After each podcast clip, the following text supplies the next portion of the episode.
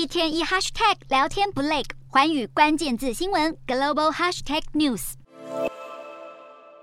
国际油价已从俄乌战争开打后的高点回跌。以美国为例，全美无铅汽油均价在六月十四号飙到每加仑五点零二美元的历史天价，之后一路下滑。这个月十二号已经来到每加仑三点七二美元左右。不过，美国财长耶伦日前受访时警告，由于欧盟即将大幅减少购买俄罗斯石油，汽油价格在冬天时可能再度上涨。七大工业国集团 G7 上周已经达成协议，将对俄罗斯出口的石油设定价格上限，希望减少俄国能投入乌克兰战争的资金，同时维持俄罗斯原油供应，以便压低国际原油价格。除了油价，近来美国从机票到二手车、旅宿的价格都已经有所回软，连房租上涨都有所放缓。耶伦表示，联准会需要良好的技巧和一些运气来达成经济软着陆。耶伦也提到，对美国经济能避免衰退仍抱持希望，不过同时也强调联准会战胜通膨的重要性。